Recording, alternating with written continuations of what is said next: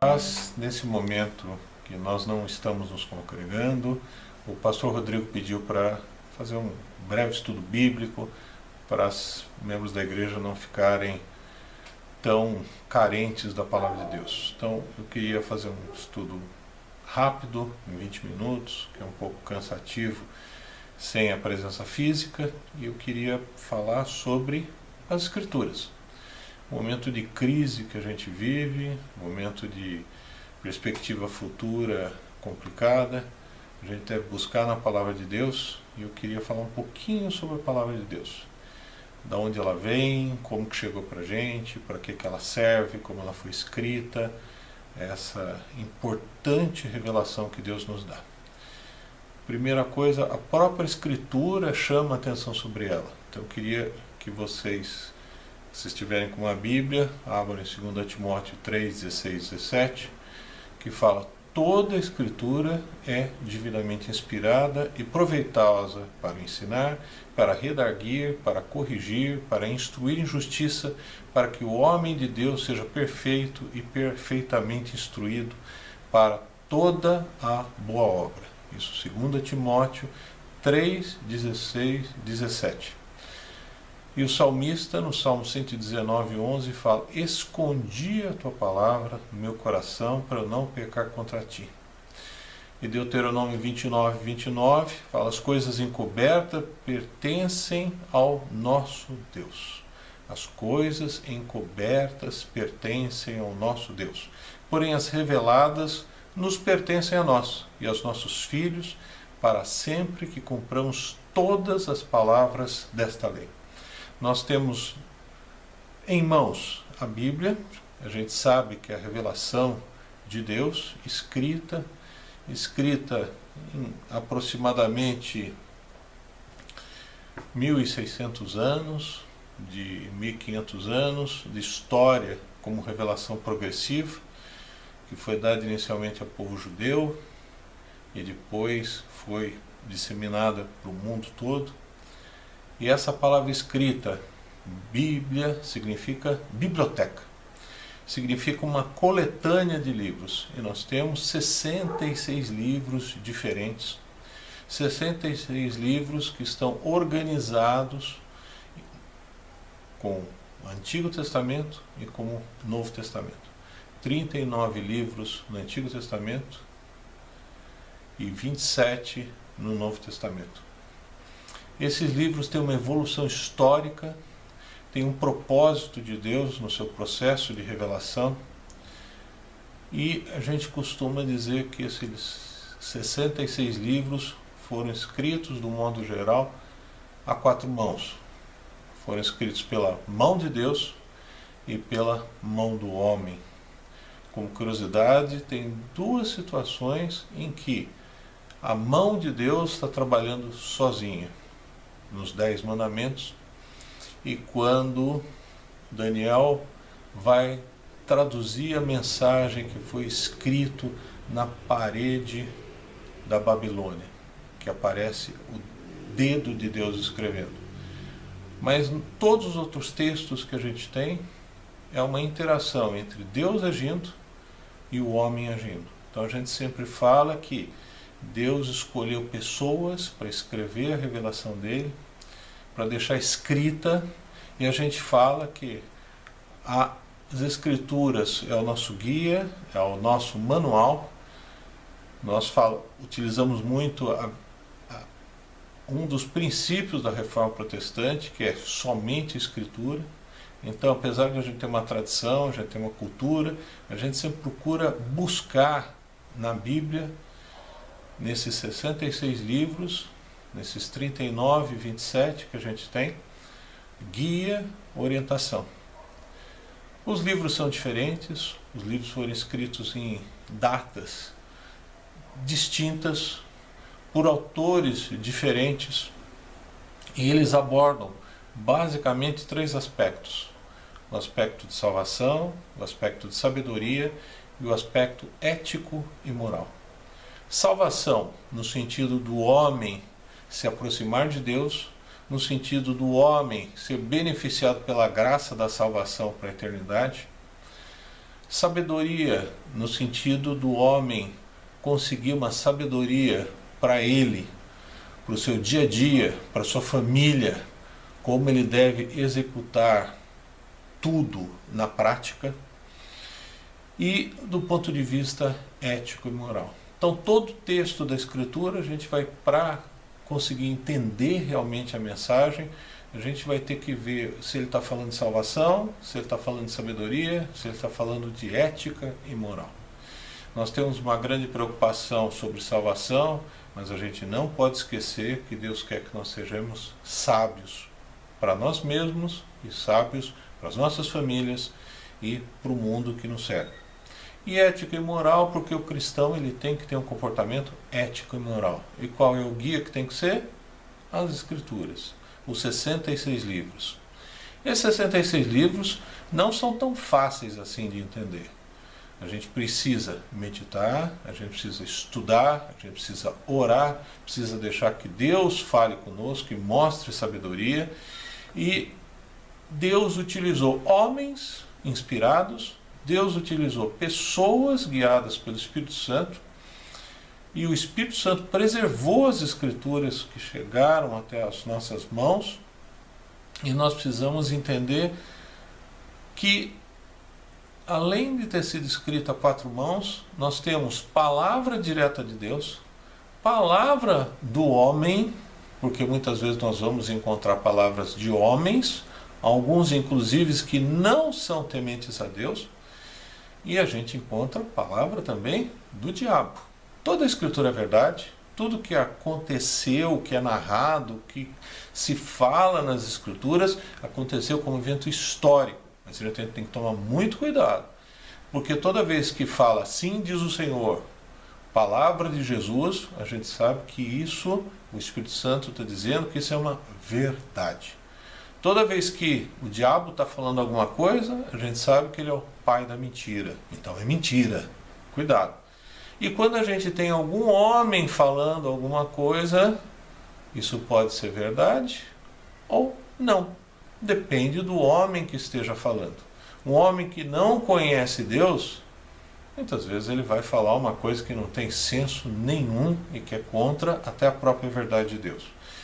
Então, nesse sentido, a escritura toda ela é verdade, toda ela é inspirada, isso a gente já viu 2 Timóteo 3,16, toda a escritura é divinamente inspirada.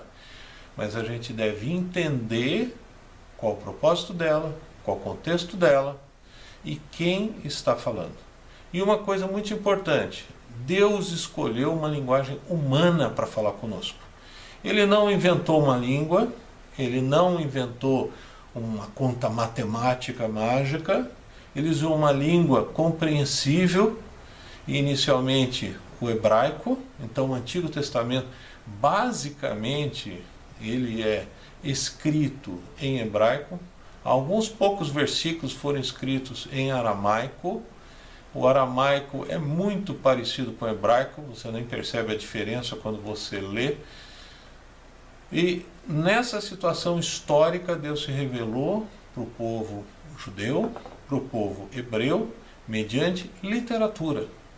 E isso também precisa ser bem compreendido, porque dentro da literatura do Antigo e do Novo Testamento, nós vamos ter uma literatura que é legal, então o que está escrito é daquele jeito e ponto final, não matarás. Ninguém vai discutir o que significa não matarás. Primeiro vou falar para vocês que é, não é não matarás no decálogo que você encontra em Êxodo 20, de 1 a 17, ou Deuteronômio de 5, 5 até 21. O correto, a tradução seria não matar sem motivo, ou não assassinarás. A gente sabe que as escrituras são a verdade absoluta, todas elas são infalíveis no seu texto original. Por que, que a gente reforça muito isso? Porque muitas vezes quando a gente faz a tradução, quem está fazendo a tradução tem uma dificuldade de empregar as palavras. Então eu acabei de citar para vocês um exemplo que dá distorção. Não matarás no decálogo. Não é não matarás. O certo seria não assassinar. E assim, outras traduções acabam muitas vezes perdendo o sentido e cabe a gente que tem um pouco mais de acesso a transmitir e instruir para vocês para evitar erros, erros doutrinários, erros que Deus não quer que nós cometamos. Como eu falei, as escrituras, tanto o hebraico e o aramaico do Antigo Testamento, predominantemente o hebraico, e o grego do Novo Testamento, eles compõem em literatura, porque era a linguagem que se utilizava na época. Não é uma linguagem nova, é uma linguagem compreensível para as pessoas da época. E na literatura empregada, primeiro aspecto, existe uma literatura que é chamada uma literatura legal. É uma lei que Deus dá. Não adulterarás. Não existe uma interpretação para isso. É não adulterar, não ter relação sexual fora do casamento e ponto final. Outro estilo literário particular das escrituras são as poesias. Então, existe uma série de poesias. O livro de Salmos é um inário, com poesias, com construção, o que para nós muitas vezes não se percebe como poesia, como rima, por causa do próprio português da tradução que é feito. No hebraico e no grego também, do Antigo Testamento, a gente tem muitas passagens poéticas. E outra forma de literatura é a narrativa, que nada mais são do que histórias. Existem muitas histórias na escritura. A gente acaba não valorizando tanto as narrativas, mas as narrativas, como história, elas têm um personagem. Os personagens na escritura têm nome, têm emoções, tem história, tem passado, tem futuro, e tudo isso dentro do processo de revelação que Deus quer para o homem de uma maneira imutável, de uma maneira que fique lá.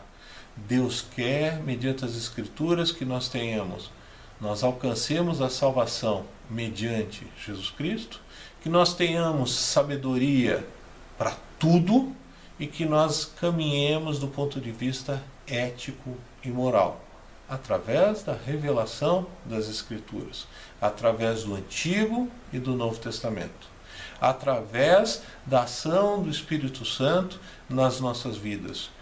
Toda a Escritura é divinamente inspirada. E o único jeito que o homem tem de não pecar contra Deus é guardando a palavra dele escrita dentro do nosso interior. Salmo 119, 11. Esses 1600 anos de narrativa histórica, de construção, mostra uma revelação progressiva de Deus, uma revelação na história do homem que começa no livro de Gênesis e termina no livro de Apocalipse. Deus é o autor do início da história, Deus é o autor do final da história. O homem quer ser por ele mesmo aquele que inicia a sua própria história, isso não é verdade segundo as Escrituras, e ele tem muito medo que vá terminar tudo, porque a ecologia, nós somos responsáveis por cuidar da natureza, mas nós não vamos destruir a natureza, porque somente Deus tem a capacidade de iniciar e de terminar. Os livros foram mantidos pelo Espírito Santo para chegar na forma que a gente tem hoje. 66 livros, 39 e 17. Tudo isso tem um significado. Só estou começando com vocês uma parte introdutória. Primeiro, 66. 66, o número, segundo a Escritura fala, de homem. E o número 7 é o número da divindade. Tudo que a gente tem na Escritura não tem nada fortuito, ou seja, nada por acaso. Essa divisão que a gente tem de Antigo Testamento e Novo Testamento, 39 e 27, vocês vão encontrar no próprio livro de Isaías, que tem duas partes, 39 e 27. Uma parte histórica e uma parte futuro com a vinda de Jesus. Nós sabemos que Jesus veio e aguardamos a sua segunda vinda.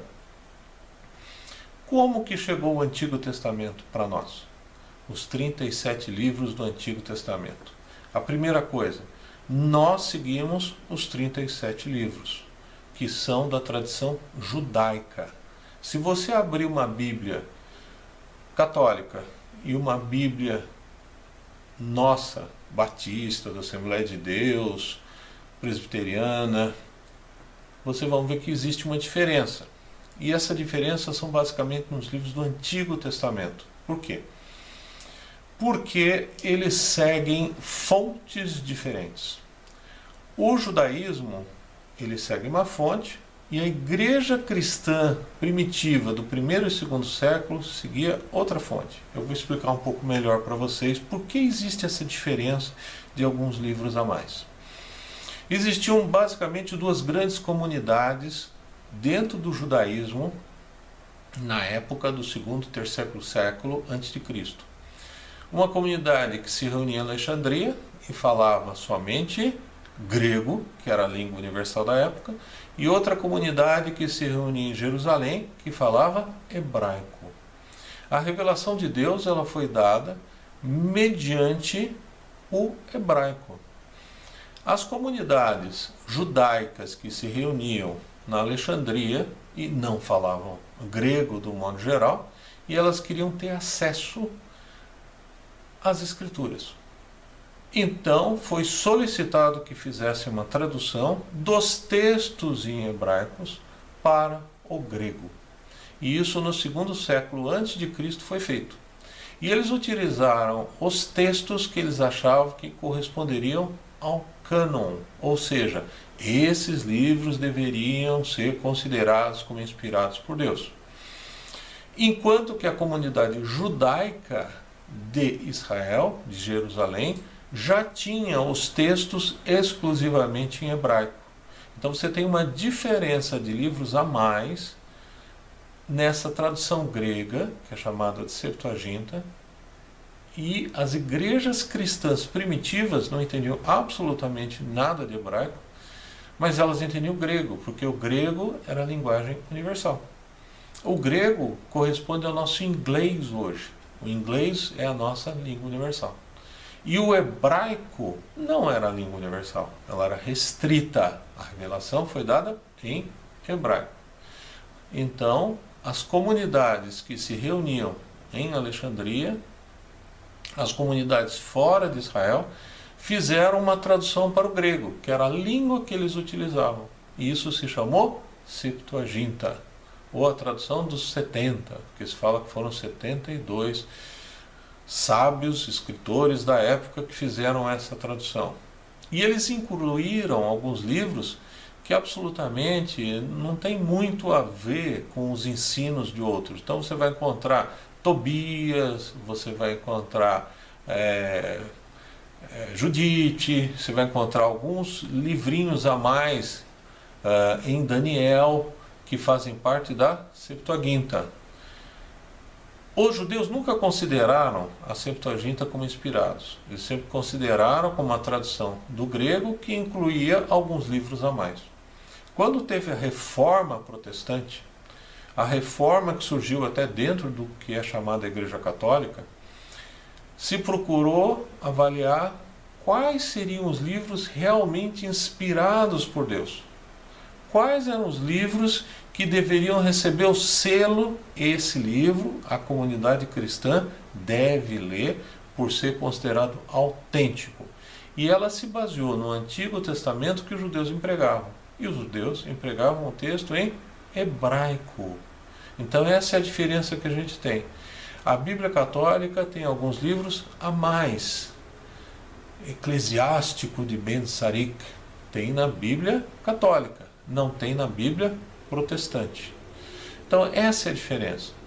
Os acréscimos se encontram na Bíblia católica. O Novo Testamento é o mesmo, não tem diferença. A interpretação que você dá dentro do catolicismo, dependendo da corrente, é uma, mas o texto em grego é basicamente o mesmo. Os 66 livros que nós consideramos como inspirados são chamados como livros fazendo parte do cânon. Então, às vezes, você vai ouvir a palavra cânon, que nada mais é do que regra, régua. Já validou. E o Antigo Testamento, os judeus validaram dentro da sua tradição histórica. E isso que a gente segue. Como eu já comentei com vocês inicialmente, a revelação de Deus se deu mediante linguagem. Linguagem no judaísmo, inicialmente, para o hebreu como tradição oral, depois ela passa a ser escrita e ela chegou para a gente de gerações em gerações como algo, como um guia para a nossa vida, algo que é imutável. E no Novo Testamento é bem mais simples, as comunidades cristãs inicialmente trocavam cartas, como a gente troca vídeo, como a gente manda e-mail, e as cartas são extremamente bem elaboradas, um evangelho extremamente bem elaborado, construído, corrigido. A carta aos Romanos, Apocalipse, não é nada, a inspiração de Deus é um processo elaborado pela consciência humana e pela direção do Espírito Santo. E é extremamente complexa. A inspiração que a gente fala em 2 Timóteo 3,16, toda a escritura é divinamente inspirada, eu queria deixar claro para vocês que não existe nenhuma palavra dentro da escritura, não existe nenhuma sentença que não seja inspirada por Deus. Essa inspiração, ela é complexa, ela não se dá de uma maneira única exclusiva. Quando a gente pega, por exemplo, o Decálogo, vocês vão encontrar Êxodo de 20, capítulo 20, versículo 1 a 17, e Deuteronômio, capítulo 5, do versículo 5 a 21, vocês vão ver que o próprio Deus escreve. Então, isso é uma forma de revelação. Isso é uma forma de inspiração. Mas existem outras. Existem os profetas do Antigo Testamento que recebiam inspiração direta de Deus e vocês vão encontrar muitas frases nos livros dos profetas de Deus, como Isaías, Jeremias, Ezequiel, que vocês encontram a frase: Assim diz o Senhor. Porque Deus falou para eles: escreve desse jeito, fala desse jeito. Lembrando que primeiro o judeu tinha a tradição oral, depois, séculos depois, foram começando a escrever. E é óbvio que o que chegou para a gente tem toda uma composição histórica, uma composição arqueológica que foi devidamente conferida. Nessa situação, que eu já comentei para vocês, toda a escritura é inspirada. Mas existem maneiras diferentes da inspiração. A primeira inspiração, de novo, Deus escreve as tábuas da lei. Segunda forma de inspiração, Deus fala mediante os profetas. Terceira forma de inspiração, as histórias que acontecem as narrativas, que são histórias mesmo. Histórias que Deus quer que passe de geração para geração, que Deus quer que nós entendamos o contexto, entendamos o contexto, entendamos os personagens, o caráter das pessoas que estão lá envolvidas, e Deus fala: aprenda com essa história. Qual é o moral dessa narrativa? O que ela traz para vocês? Também nós temos outra coisa, quando você vai ver o livro de Provérbios, isso muitas vezes dá confusão para algumas pessoas. Livro de Provérbios é um livro diferente. Livro de Provérbios, ele se enquadra em salvação. Você vai encontrar alguns versículos que falam de salvação. Mas ele basicamente diz sabedoria, ética e moral. Como você enfrenta uma crise, como você educa seus filhos, como você deve buscar a esposa, o marido ideal, Está no livro de Provérbios, que é um livro de sabedoria. E a maioria dos provérbios são provérbios de Salomão. Assim como o Salmo são louvores a Deus, e você também vai encontrar mensagens de sabedoria. E é uma literatura diferente. Por quê? Porque alguns provérbios você vão ver e analisar que existiam até alguns provérbios paralelos em outras culturas. E o salmo, que é um hino de homem para Deus. E Deus fala: esse pensamento humano bate com o meu. Esse louvor a Deus reflete a sabedoria, a intimidade de uma pessoa que eu quero que vocês entendam e compreendam. Então, para vocês verem como a inspiração de Deus ela é complexa, mas toda a escritura é inspirada, toda a escritura é útil para nós e nós não podemos esquecer isso. E também, lembrando de novo, a escritura, toda ela é verdade, mas ela tem o homem falando, tem Deus falando e tem o diabo falando, como narrativa. Aconteceu o fato? Aconteceu o fato. No livro de Jó, o diabo se apresenta a Deus. O diabo vai dialogar com Deus. E isso a gente tem que tomar muito cuidado. Porque a palavra de Deus a narrativa, o diálogo de Deus, o que Deus fala sempre é verdade. O que o homem fala, às vezes é verdade, às vezes não é. Principalmente no livro de Jó, precisa tomar cuidado em relação a isso. E o diabo sempre fala mentira, porque ele é o pai da mentira. Então tem que tomar muito cuidado em relação a isso. Já comentei algumas divisões os judeus dividem o Antigo Testamento basicamente em livros da lei, livro dos profetas e os outros. Essa é a divisão mais simples que tem, porque é uma biblioteca. E como toda biblioteca, existe uma classificação que é empregada. Lucas 24, 44 depois lhe disse: São estas as palavras que vos falei, estando ainda convosco, que importava que se cumprisse tudo que de mim estava escrito. Ele está falando que a Escritura fala dele, fala de Jesus, como Messias de Israel, como Salvador. Essa é a mensagem central das Escrituras. E ele fala: estava escrito na lei de Moisés, nos profetas e nos salmos. Quando ele fala lei, profetas e salmos, ele já está fazendo a divisão mais simples e a divisão que os judeus empregam, que a gente encontra na própria Escritura. Lei são cinco primeiros livros da lei. São cinco primeiros livros da Bíblia, em que tem toda a ordenança legal de um povo do ponto de vista ético, do ponto de vista moral, formação do povo de Israel e que muitas vezes é absolutamente mal compreendido, porque algumas coisas são aplicáveis para a igreja, outras coisas não. E nesse sentido, às vezes as pessoas até não entendem e questionam a Escritura. Eu falei do Decálogo, que vocês encontram em Êxodo capítulo 20, de 1 a 17, e de Deuteronômio, capítulo 5, versículos 5 a 21. E todo mundo fala, ah, mas por que, que tem dois? Eles são diferentes em alguns aspectos. Tem uma palavrinha, outra diferente. Porque são pactos que são feitos com gerações diferentes, com aproximadamente 40 anos de distância. E o Decálogo é um pacto que se fazia diretamente com Deus como povo, que para nós é lei, não dá para discutir. E a compreensão da Escritura não é tão simples assim. Eu vou terminar os 30 minutos programados. Eu queria que vocês acompanhassem comigo Salmo, capítulo 1, versículo de 1 a 3. Comentei que Salmo é um inário, ele contém basicamente poesia hebraica, ele traz muito do emocional das pessoas, louvando, orando, se aproximando de Deus. Ele também tem aspectos de sabedoria, ele é um livro de sabedoria, ele procura transmitir sabedoria para nós.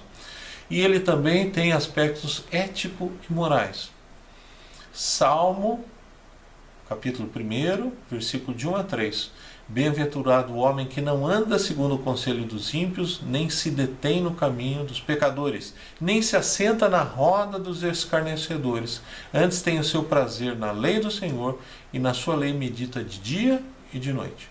Pois será como árvore plantada junto a ribeiros das águas, de águas, a qual dá seu fruto no seu tempo. As suas folhas não cairão, e tudo quanto fizer prosperará. Prosperidade Deus oferece quando medita na lei do Senhor de dia e de noite. Todo texto que é muito importante na Escritura, ele é citado duas vezes. E Salmo primeiro, ele é citado em Jeremias, pelo profeta Jeremias, no capítulo 17, de 6 a 8. Nós vamos continuar depois, tentando ficar uns 30 minutos, porque eu sei que é bem cansativo procure abrir sua Bíblia, ver esses versículos que eu comentei com vocês, acompanhe, eu vou repetir de novo os versículos, 2 Timóteo 3, 16 e 17, Salmo 119, 11, Deuteronômio 29, 29, o Decálogo que a gente fala tanto, que é, são fazem parte de uma literatura que a gente chama jurídica, é ordem de Deus, não dá para discutir isso daí em Êxodo 20, de 1 a 17, Deuteronômio de 5 a 21, Lucas 24, 44 e Salmo de 1 a 3. Na próxima oportunidade, nós vamos trabalhar um pouco com o Decálogo, como exemplo do que Deus quer ordenar para a gente. Vamos trabalhar um pouco com o Salmo primeiro, Vamos trabalhar um pouco com as divisões de compreensão do Antigo Testamento, com uma visão bem panorâmica, bem geral. E depois a gente, se Deus permitir, a gente aborda também o Novo Testamento com a mesma visão, mesma ótica, mais uma visão geral. E sempre a gente está aprendendo com as Escrituras. Então não pense que tem algo superficial, porque as Escrituras nunca são arroz com feijão. Sempre são filé mignon, picanha, numa época que a gente está bem complicado, não tem churrascaria à vista, né? Tá tudo fechado. Mas saiba que a gente tem um banquete nas escrituras de Deus. Graça e paz, coragem, porque Deus não nos abandona em nenhum momento. Amém.